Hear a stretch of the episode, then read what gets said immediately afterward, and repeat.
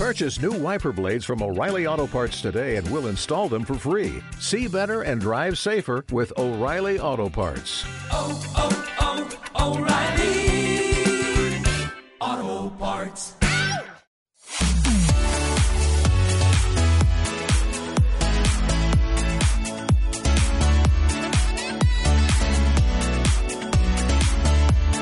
Camí a l'èxit, amb Imma Àries. Són les 4, avui és dimarts, 15 d'octubre, benvinguts i benvingudes. Com ja sabeu, la setmana passada vam començar una nova etapa a Cultura FM i de dilluns a divendres ens trobarem de 4 a 5 de la tarda. A la producció amb Pau Miquel, Pau Càmera i Nacho Encinas. I la que et parla, Imma Àries, encantada de tornar a compartir. Al programa d'avui ens visita en Dani Altemir i parlarem també amb l'escriptor, guia turístic i historiador Rafa Burgos i també amb la reconeguda coreògrafa Maria Rovida.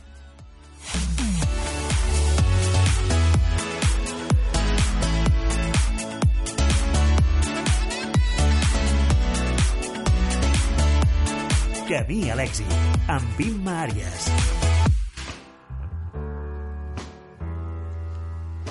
Amb el canvi de paradigma. I amb aquesta cançó que ens diu que ja està aquí en Dani. Buenas tardes, Dani Altimir. Hola, hola, buenas tardes. Buenas tardes. Uh, fem, uh, parlem en castellà, et sembla bé? Sí, vinga. Aquesta cançó per què? De moment, uh, per què s'ha escollit aquesta cançó? Pues com parlàvem, eh, és, un, és un grup, un artista que m'agrada molt, no? els Manel, i últimament han tret aquest disc que em sembla fantàstic, i la cançó en si, que es titula Canvi de paradigma, em sembla una miqueta indicativa del que vinc a parlar avui aquí, Doncs-.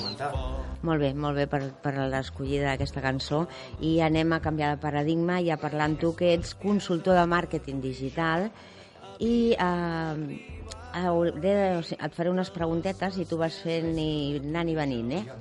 Uh, això mateix. Uh, parece ser que tienes dos claves para establecer un modelo de negocio online rentable en el 2020. Se está hablando mucho de- del tema digital y del marketing y de sobre todo funcionar a nivel online, ¿no? Totalmente online, que es un poco el sueño de mucha gente, ¿no? Eh, dirigir un negocio desde una isla de las Bahamas. Bueno, eh, existen ciertas claves. Eh, Lo primero que quiero dejar claro es que no hay magia, no hay trucos milagrosos, no hay una máquina de hacer dinero ni de generar resultados.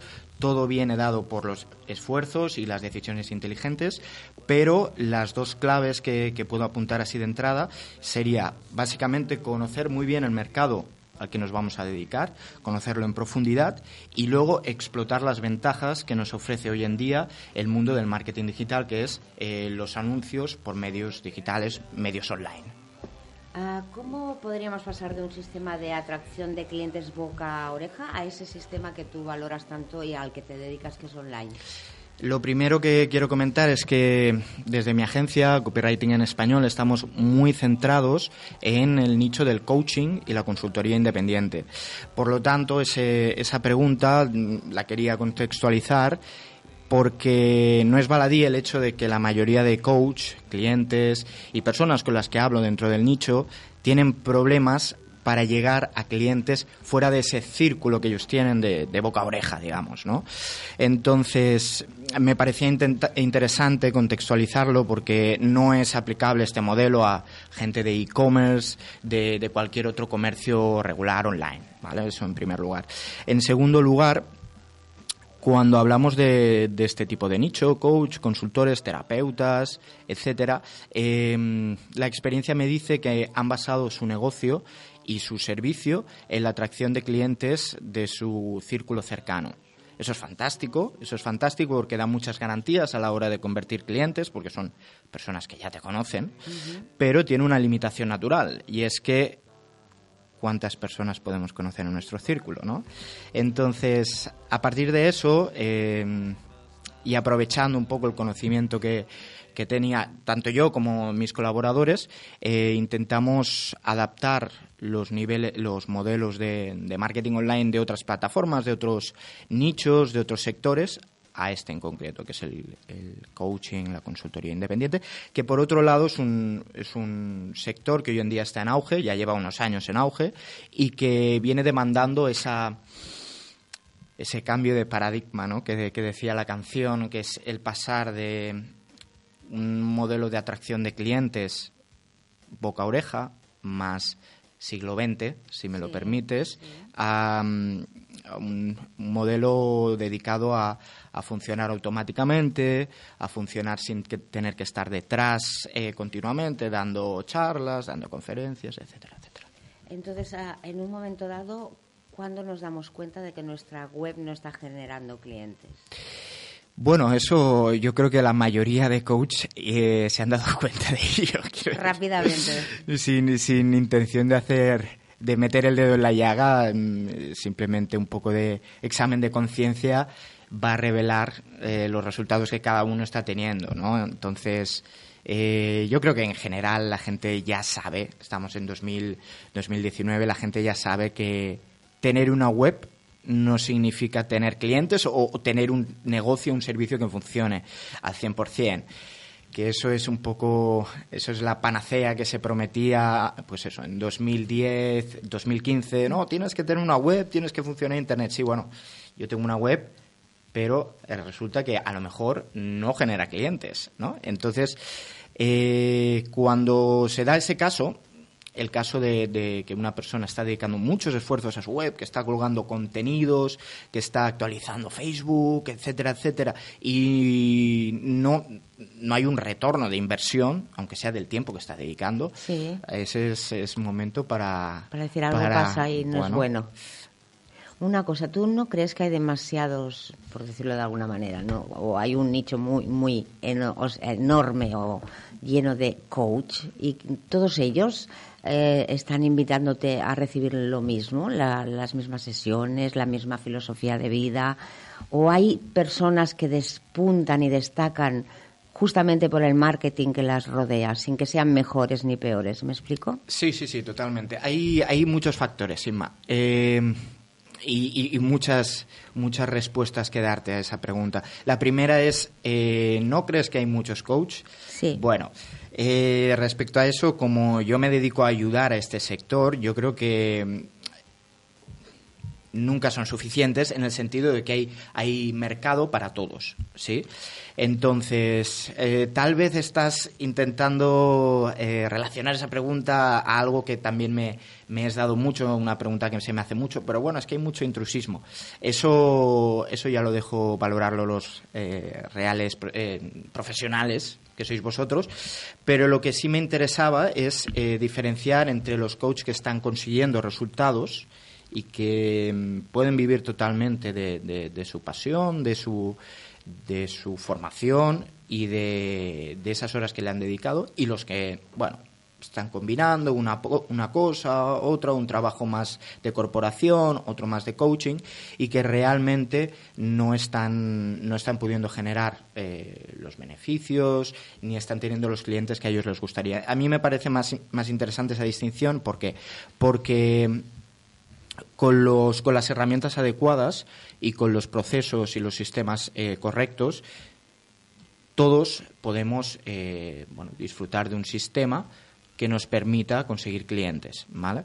Eh, dicho esto, dicho esto, y dando un poco de salsita a la pregunta que, que tú has planteado, sí que es verdad que hay mucha gente que por trayectoria, por formación, por simple ánimo de querer ser coach, ha entrado en un, en un sector que, que tiene mucha competencia y que hay gente muy, muy, muy válida, muy, muy, muy formada, con años de experiencia que ya llevan mucha inercia. Entonces, eso a las personas que llegan nuevas, que a lo mejor no tienen mucha experiencia, mucha formación, mucha solera, pues les crea cierto rechazo y se crea un poco de efecto rebote, ¿no? Entro, me dedico unos meses, un año al coach y salgo, disparado otra vez a, la corporación o, o al trabajo que estuvieras haciendo antes, ¿no? Entonces, son, como digo, dos, dos cuestiones que se relacionan, pero dos cuestiones que se pueden atajar si se, si se toman las, las decisiones correctas. En tu caso, tomas esas decisiones acompañado de las personas que vienen a ti, me imagino, ¿no? Sí, en mi caso, bueno, en el O caso tomáis de, de en mi el equipo, grupo, sí. Eh, nosotros hacemos trabajo de consultoría de marketing digital, ¿vale? Eh, ¿Por qué digo que hacemos trabajo de consultoría? Porque se da un fenómeno que es bastante comprensible y que mucha gente que nos está escuchando ahora será consciente de ello, y es que mm, la mayoría de coach Sí. que se están dedicando no son nativos digitales, ¿vale? Entonces ahí hay un espacio de mm, ignorancia, entiéndeme el término, eh, respecto a todas las plataformas y cómo funciona el mundo online. Entonces, primeramente se tiene que hacer un poco de pedagogía, ciertamente. Entonces, consultoría es llegar, solucionar los problemas y hacer que haya un sistema que genere resultados. ¿Puede haber un input que te lance al estrellato mm, dejando un poco de, al lado esa formación de coach? ¿no? A lo mejor un input puede ser que, eh, una edición de un libro mm, eh, o que tengas un aspecto determinado a la hora de presentarte a las personas, un carisma. Porque mm, yo muchas veces me pregunto, el, o sea, no el por qué, sino para qué o cómo les ocurre a, a ciertas personas que les es tan fácil llenar un estadio, por de- decirlo de alguna forma, y otras con las mismas posibilidades, me imagino, eh, se quedan ahí, ¿no? En el anonimato casi, o en el entro y salgo, y ahora lo dejo, y ahora no quiero, o no puedo. o- Bueno, es un poco la, la dicotomía del éxito, ¿no? El hecho de que hay personas que, que llegan al éxito en su profesión, en, el coaching, gracias a un golpe de suerte, un libro, una conferencia, un vídeo que se hace viral.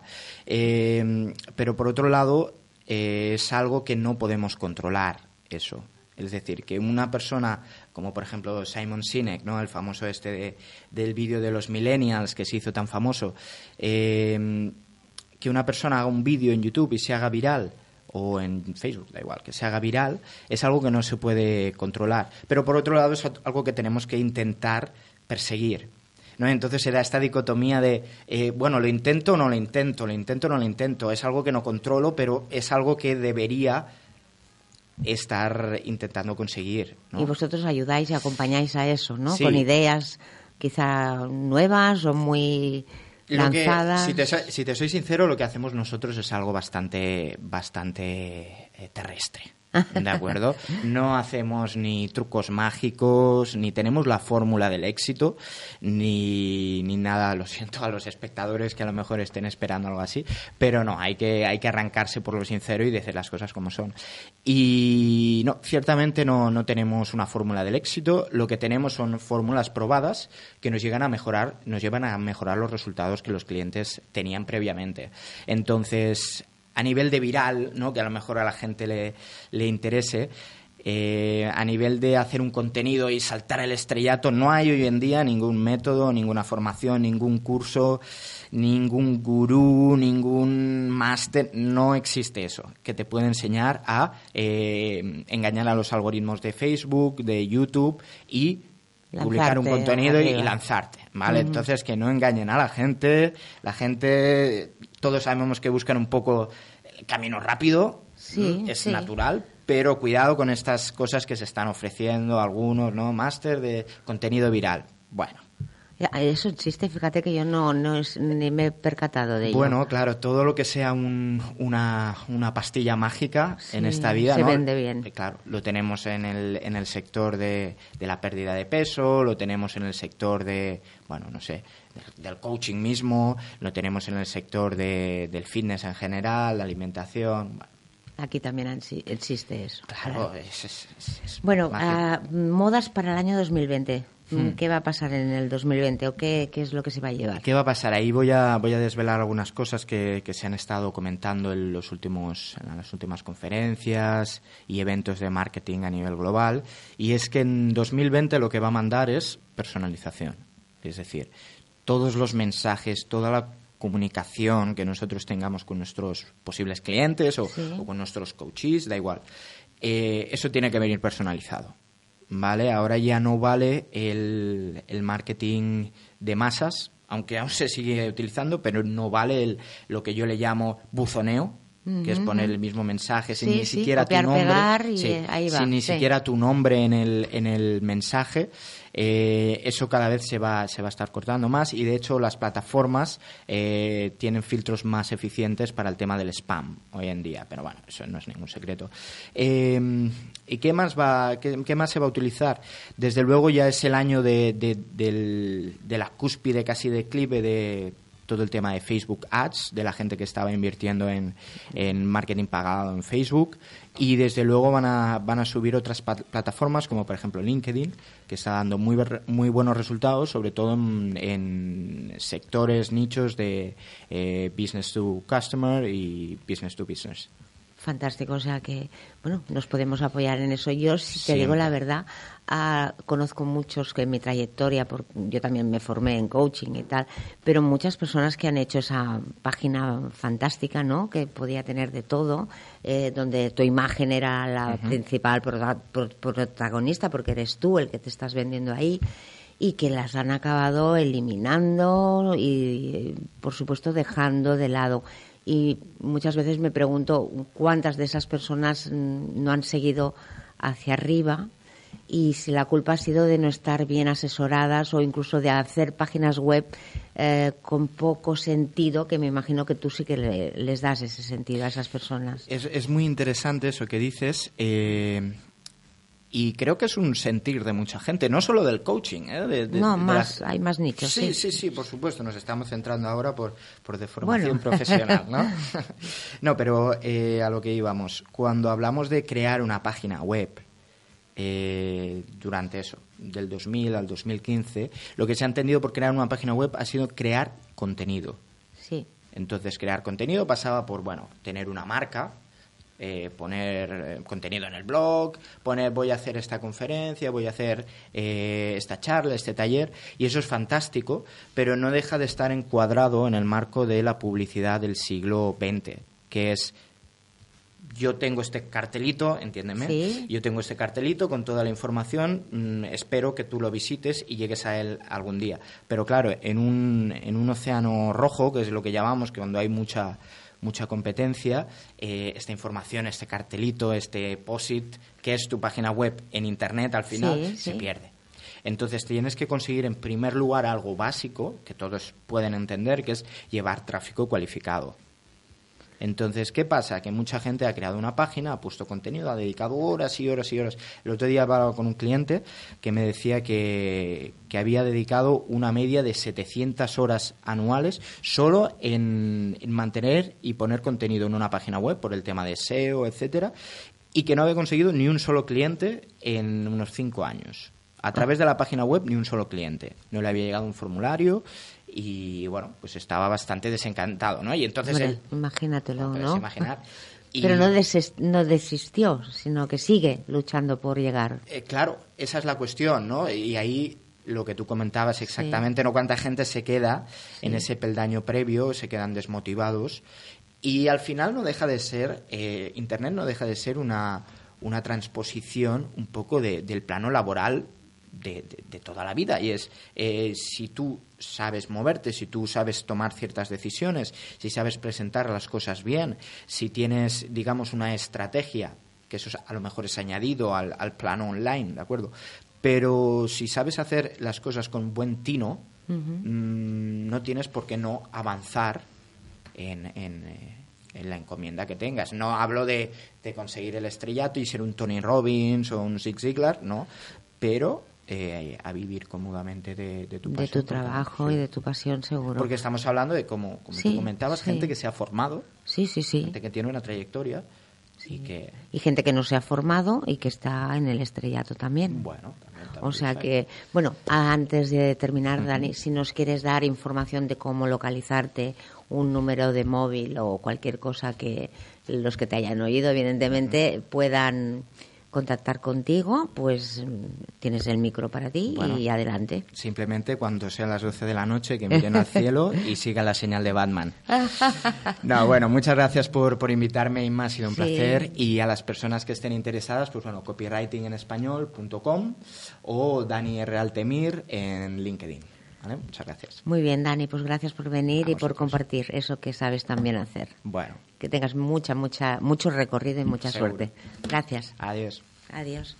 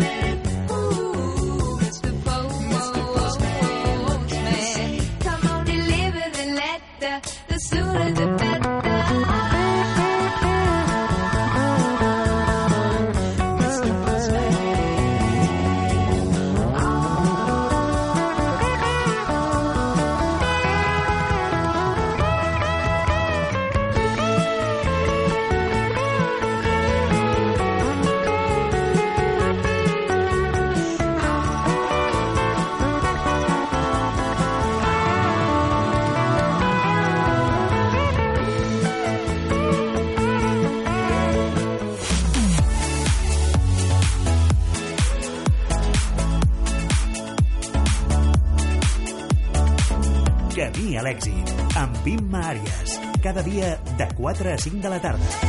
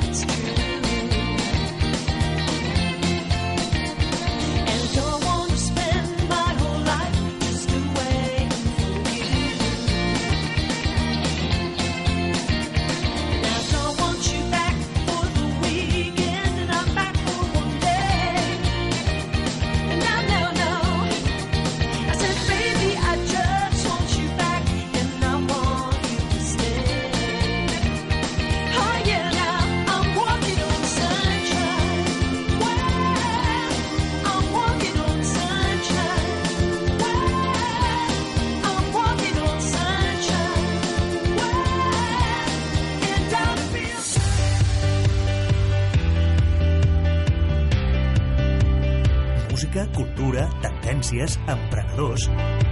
Camí a l'èxit, amb Imma Àries. Cada dia de 4 a 5 de la tarda. I com que ens agrada molt la música, ja veieu que fins i tot ens atrevim a repetir un parell de cançonetes abans del proper convidat. El proper convidat que ara eh, entrarem en, amb ell en comunicació és en Rafa Burgos. Ell és escriptor, ha, ha tret un llibre que es diu Amos del Passeig de Gràcia i també és guia turístic, historiador i periodista. En Rafa no només és un escriptor, sinó que pot ser un bon company de viatge, ja que ha assolit convertir la seva passió en la seva feina i això és superinteressant per tots els que realment busquem fer el que ens agrada i poder viure amb la feina que fem. Eh, tenim el Rafa a l'altre costat. Hola, què tal? Bona tarda, Rafa. Com estàs? Doncs molt bé. Molt bé. Encantat de ser aquí amb vosaltres i parlar del Passeig de Gràcia. De fet, m'hi trobo ara mateix allà. Estàs al Passeig de Gràcia? Fantàstic, avui Sí, sí. està bé, no? Es pot passejar... Ben i ambientat, ben Ben ambientat. ambientat. Molt bé. Uh, en certa forma, Rafa, Rafa, tu has trobat el, el camí a l'èxit amb aquest llibre d'Amos del Passeig de Gràcia, si es pot dir d'alguna Home, no. manera?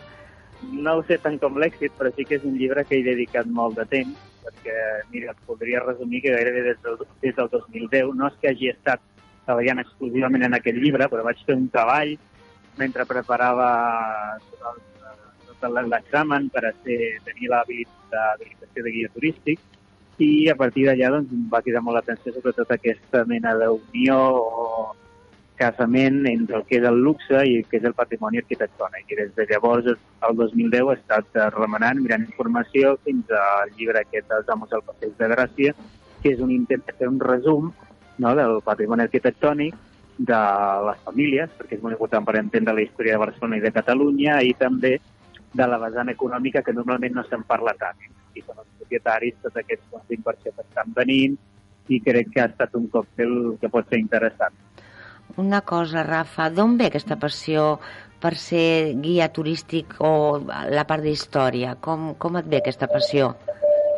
Bé, jo crec que sempre m'ha interessat allò de conèixer més, saber-ne més, no quedar-me en la superfície. I suposo que per això aquestes dues professions, per dir així, estudis que vaig fer, que primer historiador i després periodista, i sempre he intentat, doncs, dintre del periodisme, doncs, fer la part del periodisme d'investigació, i per això aquest llibre crec que combina totes dues, no? La part més històrica, artística, que també m'agrada molt l'art, amb la part aquesta de periodisme d'investigació, que són els amos que hi ha darrere, quan diners es mouen, quan val el metre quadrat, quan val un apartament i quanta gent hi passa.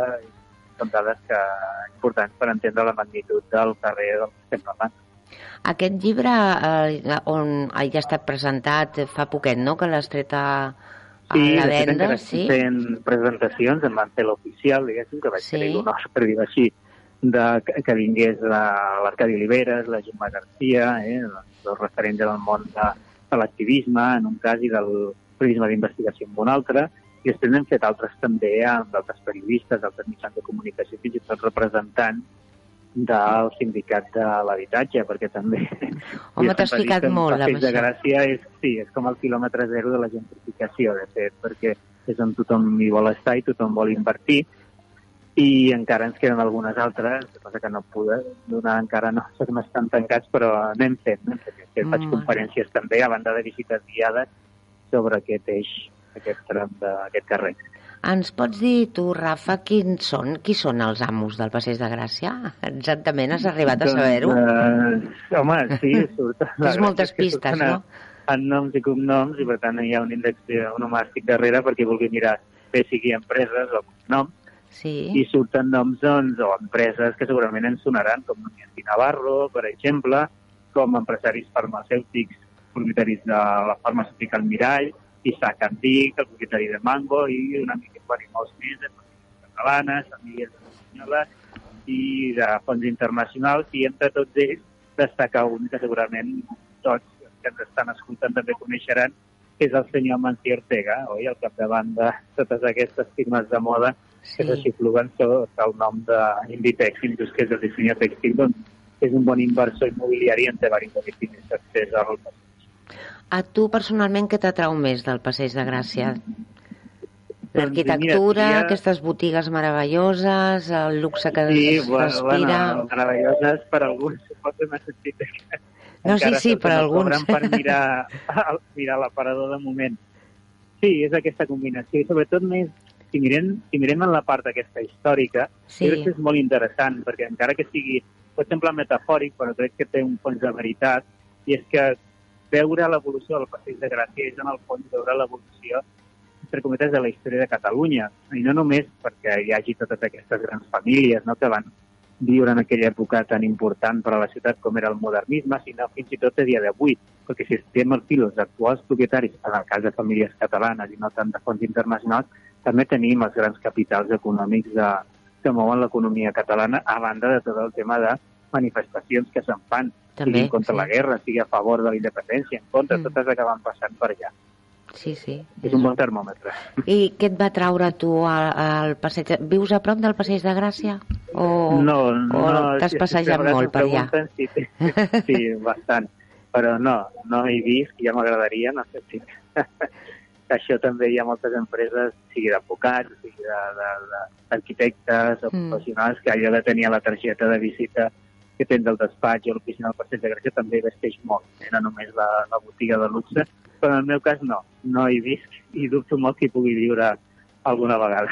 Bueno, la, no, no, no, a vegades dubtem de les coses i per el que sigui la vida ens les porta Sí, i també hem d'estar preparats eh, per rebre, o sigui que en aquest cas Però em refereixo que sap. continuo més o menys dedicant-me al periodisme d'investigació i al tema de guiant. Sí.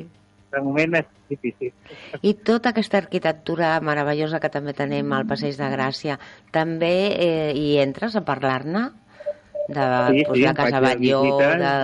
Sí? Sí, home, de, com a guies oficials de Catalunya, doncs evidentment un dels punts que és allò que diem, allò que ara que estem dient tant en anglès, un mas, un lloc obligat de visitar per tothom qui ve, és el Passeig de Gràcia amb tot el patrimoni que hi ha, Casa Batlló, Casa Milà, la Casa Meller, ara ja no es pot visitar, però fins fa poc també es podia visitar la Casa Lleó Morera, i a banda de totes les visites que es poden fer exteriors, perquè fora eh, d'aquesta manzana de la discòrdia que se'n diu hi ha vida, vull dir, en el Passeig de Gràcia també hi ha arquitectes com l'Enric Sagnier, fins i tot museus, de vegades això no se'n parla, I també bé hi són. Passeig de Gràcia, Sí. exacte. Però hi ha els jardinets, n'hi ha algun, em als sembla. jardinets, Sí, bueno, allà als jardinets hi ha el carrer Bonavista, sí. hi ha l'estudi d'Oleguer Junyent, allà al carrer Bonavista, a dalt de tot, però també tenim el Palau Robert, que fan exposicions, tenim el Museu del Perfum, a la Perfumeria Regia, a prop tenim la Fundació Tàpies, el Museu Egipci, vull dir que també hi ha una activitat o espais culturals també interessants carrer.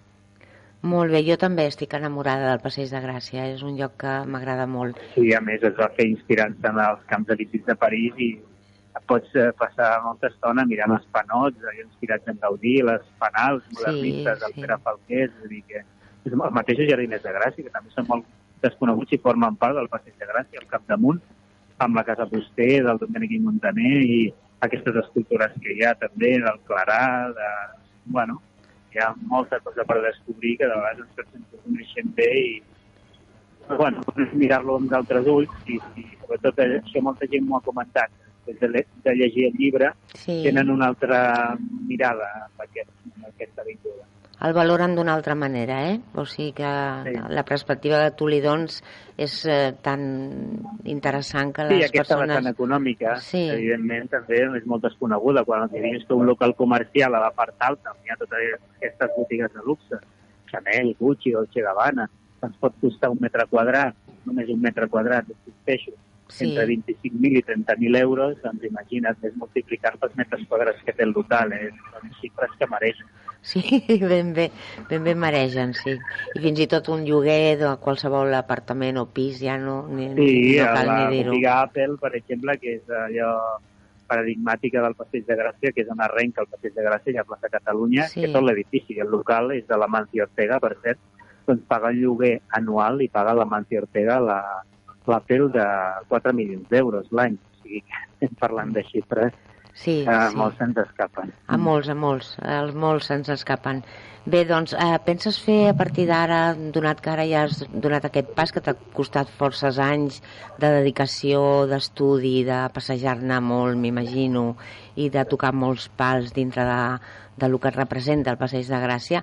A partir d'ara, què, què és la, a què et dedicaràs? O què estàs fent, a part de presentar-nos fet, aquest mira, llibre? Sí, continuo fent... Eh, pre- eh, Passeig de Gràcia sempre es fa, perquè és un lloc que s'hi ha d'anar, sobretot des del punt de vista turístic. Faig moltes visites per a públic local, Sí. que les hem comercialitzat a través de Ruta, sobre el Passeig de Gràcia, tant de la vessant més artística com més econòmica, o combinades totes dues. Ara mateix m'agafes que vaig Sí. a fer una visita al Museu del Perfum per un grup d'especialistes en el perfum, i el Museu del Perfum està allà al costat de la Casa Meller i la Casa Batlló, la perfumeria Règia, i preparant d'altres eh, investigació, que dirà un, tot va bé, d'aquí a pocs dies, el físic, però en aquest cas sobre la plaça de Catalunya, no?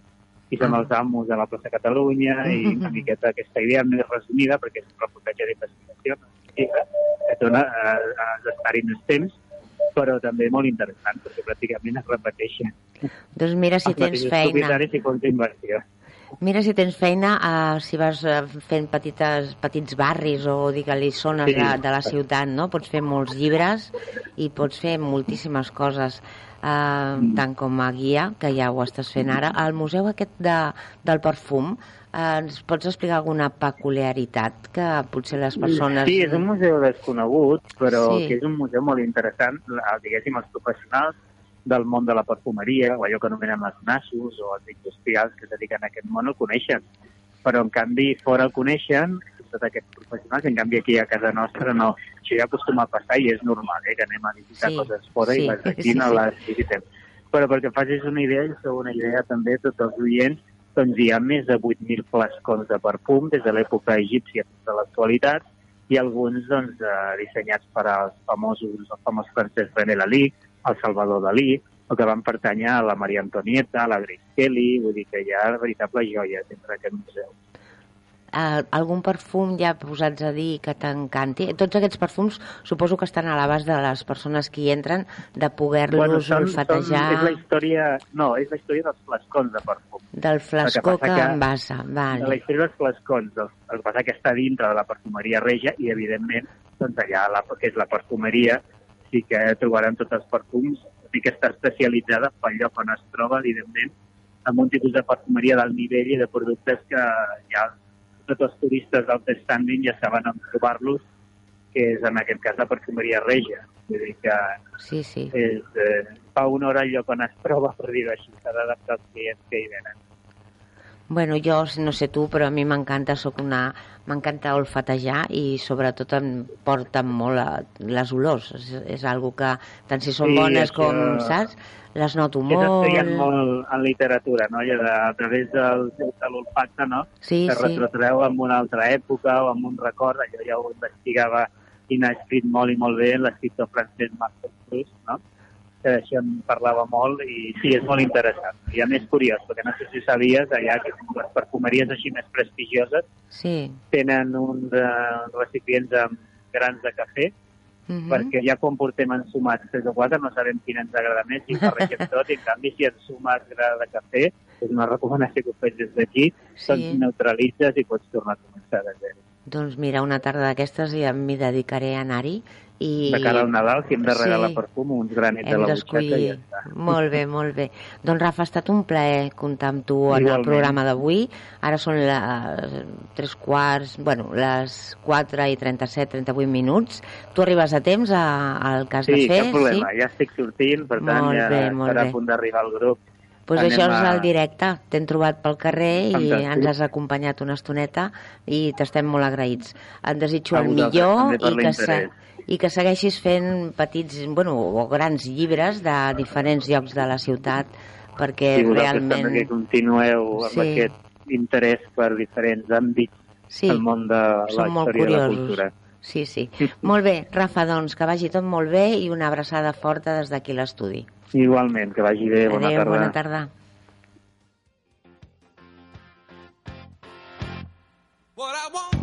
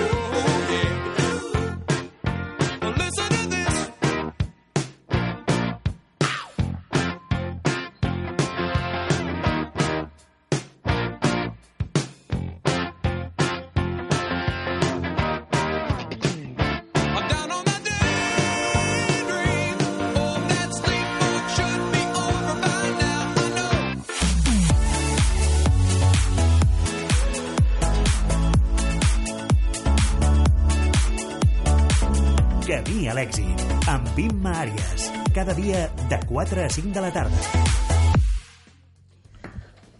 Uh, hola, ara parlarem amb Maria Rovira, ella és natural de Mataró i porta tota la vida fent coreografies i dirigint companyies arreu del món. Estats Units, Cuba, França són alguns dels països on ha treballat. Avui ens presenta Requiem de Mozart, que s'estrena el 19 i 20 d'octubre al Centre Cultural de Terrassa, un, una obra que va ser escrita el 1790, però que és de rigorosa actualitat. Una alegoria a la vida, la mort i la injustícia amb orquestra, coros i solistes en directe. Maria Rovira, bona tarda. Hola, molt bona tarda. Què tal? Com estàs, Maria? Bé. Contenta d'estar al programa? Molt contenta. Eh, nosaltres contenta també. d'estar al programa i molt agraïda. Nosaltres també per tenir-te una persona com tu que, que bueno, has tingut i tens una vida tan absolutament explosiva, jo diria, i que fas coses tan interessants. Eh, Parla'ns una miqueta de... Sobretot de la dansa. La dansa és allò que tu portes eh, com si diguéssim a la sang, no? És el, el que més eh, t'agrada del món i possiblement has tingut més reconeixement fora de d'aquí de la, de la, del nostre país, per dir-ho d'alguna manera, però que has voltat pel món a, a buscar èxit Sí. i públic, això segur que ho has fet. Oi bueno, que sí, a Maria? Buscar, a buscar èxit i públic tampoc, però des de joveneta, no? Que, Sí. que, que vaig marxar perquè quan jo eh, feia dansa aquí vaig fer la carrera de clàssic i volia fer contemporània aquí no existia, no? I, i me'n vaig anar a França i a partir d'allà doncs, ja vaig començar a anar per tot el món, no? I, i el que he fet és el que tu dius, no? O sigui, que és el que porto la sang, sí, des de petita a petita, Mm. sempre ballava, no?, al col·legi, a, a l'es- a l'escola de dansa que anava a Mataró, i em quedava allà, els meus pares tenen una botiga de belles arts, tenien una botiga, i com que sortien a les 9 de la nit, jo deia, no, no, no em vingueu a buscar, em quedo aquí a veure les altres classes de les noies grans, sempre m'ha agradat. No? Sí, sí, és Eh, algo... És com des de petita, quan Clar. algú em preguntava, i tu què vols fer de gran? No? Jo sempre deia, inventar balls. Bueno, ho has acabat deia, fent. I, a més, eh, fusiones danses antigues, barroques, africanes, budistes, indígens, àrabs, de, de... No? Sí? És el sí, que fas, no, Maria? Tema, el, bueno, amb tots els que he treballat, que són aquests, sí, i a més a més a cada país on he treballat i he dirigit companyies, pues, m'he dedicat a estudiar molt també com són les danses de cada lloc i de cada país i, i per fer aquest requiem, per exemple, clar, basar-se en danses de la mort, no? que pues, a Europa són d'una manera i sobretot a Catalunya amb les danses de verges i tot això, no? que són danses que venen des de l'època medieval i les danses eh, que són indígenes, que quan jo dirigia el ballet de Colòmbia i el ballet de Venezuela i he treballat a tot Llatinoamèrica, doncs sempre m'he anat també molt a tot el que és lo contemporani, lo clàssic, però a lo afrocolombià, afro-veneçolà, afrocubano, sempre que són tècniques diferents i, i això et dona molta vida, la veritat. És que no, no et tanques, no? Només pensant que el que fas és el que està bé, sinó que com més aprens i més aprens de vegades hasta de gent que no és professional, però que quan jo vaig fer un espectacle sobre les ètnies indígenes a Colòmbia vaig anar a conviure amb diferents ètnies de l'Amazones, de Barranquilla, mm. de diversos llocs, i tots t'explicaven el per què de cada dansa, no? I això et dona, bueno, et fa obrir el cap molt més, no? Penso. Sí. A tu t'ha donat la vida. Realment no estava gens equivocada quan eres petita. Sé que vas No. començar amb una companyia que era amb gent de Mataró, que es deia Sí. Trànsit, aquesta va ser la Sí. teva primera, i que ara mateix estàs amb... Bueno, ho has creat i estàs amb Dance Company by Maria Rovira, i que Sí. és el projecte que estàs liderant ara des de fa un temps. Sí. Realment has estat instal·lada a Cuba molts anys, Sí. eh, però has tornat a Catalunya fa no massa, un any No o massa. i una miqueta més, com, no? Com do, quasi dos anys, sí. Què passa amb Sí. la dansa a Catalunya? Com ho veus que, tu? que està perduda. Està perduda. està perduda, o sigui, a mi em sap molt de greu perquè en els, en els anys 90, no, quan, quan, bueno, jo des de que era joveneta, en els 70, que ja anava a fer classes a moltes acadèmies d'aquí, i era tot, i, i des del Joan Magrinyà fins a tota la gent, no sé, Ha va canviat. començar la companyia de dansa contemporània, que, que la, va fer l'Amèlia Boluda, i, i que van ser els que van obrir també coses per Llatinoamèrica, el que feien el festival d'aquell de dansa iberoamericana, i era un altre ambient. I després als anys 90, quan les companyies com l'Anònima Imperial, o la del Ramon Uller, o la meva Trànsit, o d'Anat Dansa, totes aquestes companyies que eren tan especials, doncs, quan anàvem a Europa a festivals d'Hamburg, de Dresden, de Londres, eh, sempre deien, ah, és que aquí si no venen companyies catalanes la dansa baixa, saps? Ah, o sigui, era una època que, imagina't. que, que, que tots estaven orgullosos de la dansa que es feia a Catalunya, no? I, I això ha sigut una pena molt gran, no? Que la dansa progrés políticament, Sí, que, sí. que, que, que, que se la carreguin. Home, uh, tu creus que és uh, un tema polític que acabes de comentar? Oh, i tant, Sí, oh, i tant. Sí, jo sí. tu hi Ja penses. sé que això pot anar en contra meva, No, però... no, no. Però, Maria, es eh, tracta de ser- Jo sóc molt sincera sempre, Sí, sí. o sigui, políticament sembla mentida. Jo quan vivia a França als anys 80 hi havia aquell ministre de Cultura que va dir "Eh, fr- el francès no es parla a tot el món. Uh, per conèixer la cultura francesa hem d'importar dansa i música i els cantants francesos perquè ens coneguin. I així va ser. Per això França és un país que ha mogut la dansa tant pel món i, i, i tots els francesos, no? Tenen feina i va ser quan van començar les residències i tot, però això des dels anys 80, que era quan jo tenia 17 anys i me'n vaig anar a viure allà a estudiar, no? Sí, sí. I un canvi molt gran. Jo mai he entès com aquí no, no, amb tot això que es va fer en aquests anys 90 i totes aquestes grans companyies i que érem les companyies més valorades d'Europa, com, com cada vegada que hi ha un canvi polític, pum, pum, pum, no sé qui posen, Sí. canvien tot, et canvia tot, o sigui, és com... No, tindríem que fer una... No sé, es tindria que fer, no? Una reunió amb, amb la gent professional de la meva edat i amb la gent jove, el que fa, vull dir, perquè el que està passant. Molt injust. Uh, Molt. Estic Molt amb tu, injust. Maria, quan ho dius també se't nota justament afectada perquè, perquè és clar, veure el que veus fora de, de, de casa teva, per dir-ho d'alguna manera, i veure el que passa aquí, doncs segur que això no ajuda gens a... Però segur que si pots eh, i arriba el moment de dir coses, eh, ho podràs dir, Maria, i jo et desitjo el millor. jo penso que, que avui dia és així com abans. Hi havia consellers de cultura i la Sí. gent que s'animaven quan veien gent bona i va, va, vine a explicar quin projecte tens al cap i a veure... I era un altre ambient, no? Dir, ara vull dir, tot és burocràtic, eh, Són moments com molt, eh, sí, molt Com- és- és- és- convulsos i tristos, Sí, realment. És, és, és tot molt, molt difícil. Uh, però això passa amb tot, eh? Vull dir, jo penso que sanitat la tindrien que dur metges grans, jubilats, bons, Sí. metges que hagin fet moltes coses bones, no? Sí. I que mm, ja, quan ja tens una edat que ets jubilat i gran, doncs dius, ostres, vull que la societat millori, no? Vull que tothom estigui bé, vull que la gent jove que vol ser metge faci això. Economistes, i igual, gent... Jo posaria gent gran a tot arreu. Bé, Gent perquè... No, no, gent que tingui experiència i que pugui aportar. No gent que vulgui treballar per ell, no? sinó gent que vulgui aportar per tothom.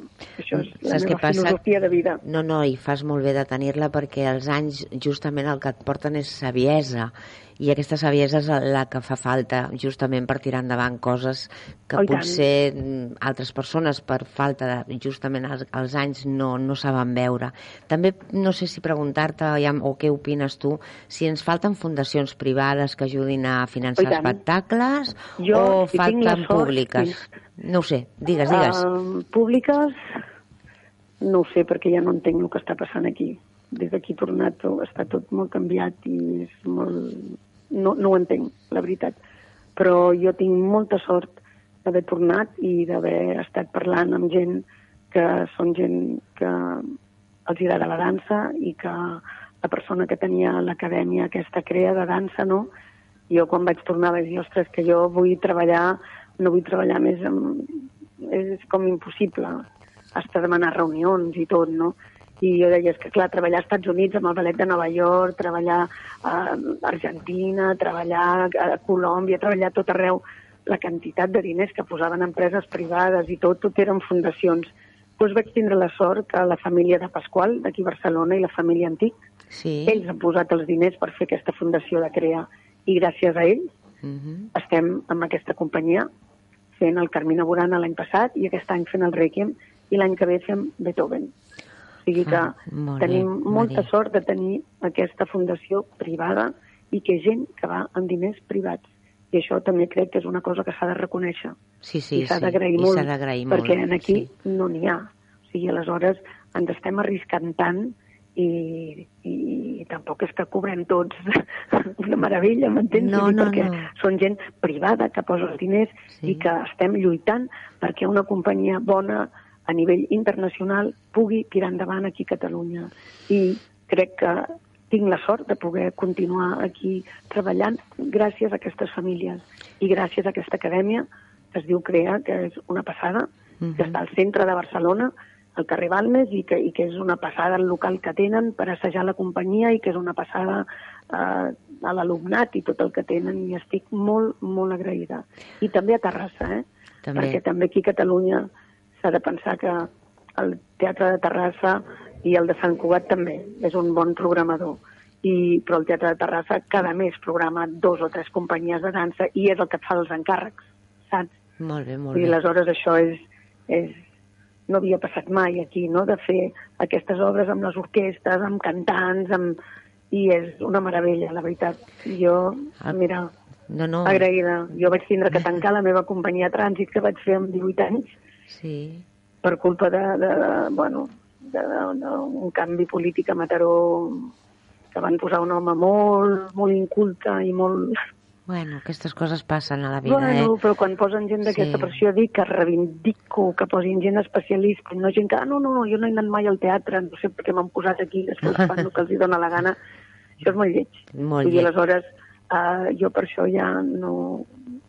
No, o sigui, No, tu segueix a- agraïda el camí que portes. oh, i tant. Sí, sí. És un bon camí perquè és el camí d'aprenentatge d'una vida sencera. Bueno, Se- tot passa la vida, no? Jo crec que Sí. també si va passar això és perquè després me'n vaig anar a Colòmbia i allà doncs, vaig ressuscitar mitja vida, no? Vull dir que... Molt bé, Maria. M'agrada que la gent ressusciti, perquè a vegades Sí. morim cada dia, és important que puguem ressuscitar. Sabem que aquí hi ha gent molt bona i repeteixo... Molt. És que sí. això és l'altra cosa que vull dir, que no és això sol, vull dir, ballarins catalans bons n'hi han la tira. O sigui, jo aquí he treballat per mig món, hi ha ballarins que són primers ballarins de moltes companyies de tot el món, des de Canadà, Estats Units, a tot arreu. I, i en aquí ni tan sols hi ha gent que ho sap. Doncs ho sabrem, ho sabrem. I aquesta Espero. entrevista eh, espero que també dongui molt de sí i arribi a moltes persones que puguin fer alguna cosa i t'acompanyin a, a seguir aquest camí de, de fer créixer això que ja està, va? però donar-lo a conèixer i que segueixi creixent a la ciutat o al país on vam néixer, diguéssim. Vull repetir que aquest cap de setmana, el 19 i 20 d'octubre, al Centre Cultural de Terrassa faràs, us presenteu el Requiem de Mozart i que invito molta gent que us vingui a veure. Mm, Ja està tot venut, Ah, mira, doncs... des de eh, fa quasi un mes. Doncs mira, sort pel... Bueno, haureu de repetir i dir-ho amb una miqueta Haurem de més de repetir. temps des d'aquí, potser. Si bé. D'acord? Segur que Vale. sortirà bé, Maria. Et desitjo el millor perquè sé que tu mereixes. És una vida plena de reptes i que has aconseguit tornar amb aquest bagatge tan impressionant i que, que valorem moltíssim aquí al programa. Moltíssimes gràcies, ho agraeixo molt pel programa. Gràcies. Bona tarda, Maria Rovira. Bona tarda. Gràcies per tot. Gràcies, gràcies.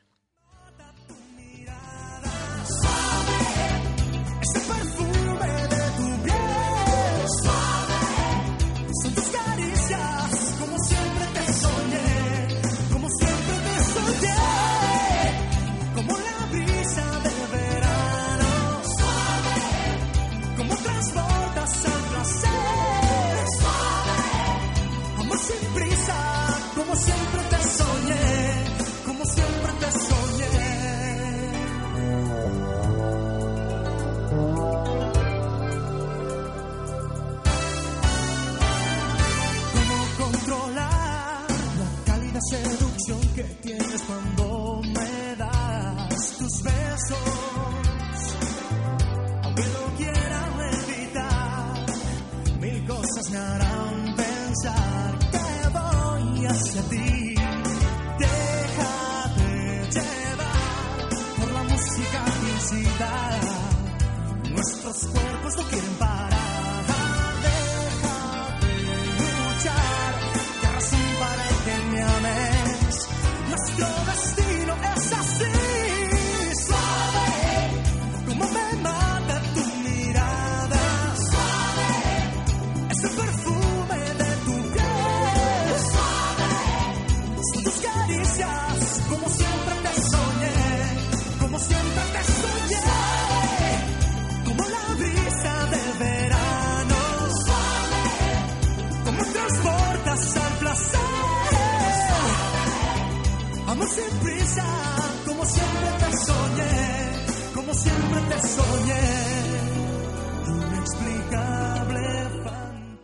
I ara, com cada tarda, connectem amb Helena del Servei Català de Trànsit. Bona tarda, Helena.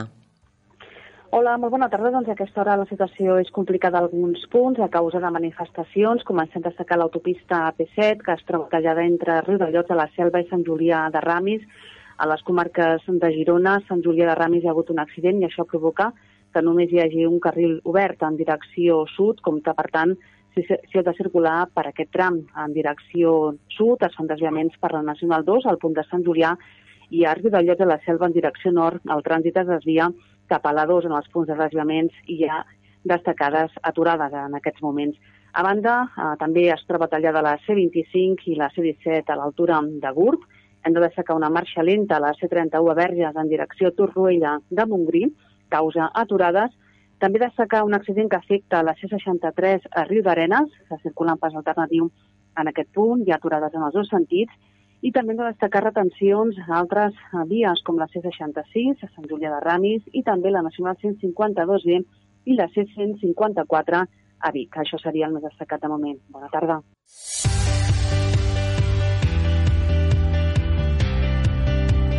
Música, cultura, tendències, emprenedors... Camí a l'èxit, amb Imma Àrias. Cada dia de 4 a 5 de la tarda.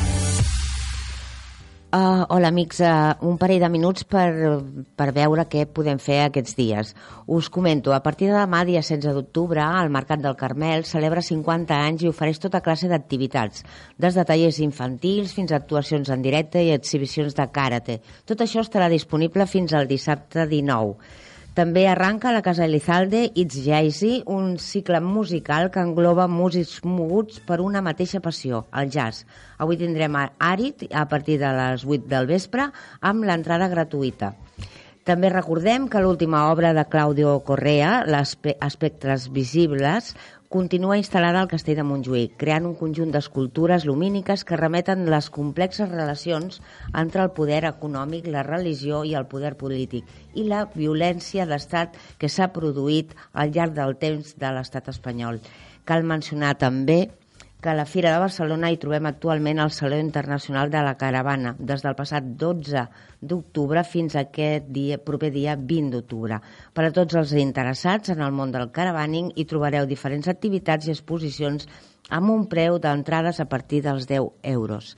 I ja pleguem per avui. Us desitjo eh, el millor, que continueu caminant, que el camí justament es fa pas a pas i que l'èxit cadascú al seu personal, però segur que acabarem trobant-lo tots plegats. Bona tarda.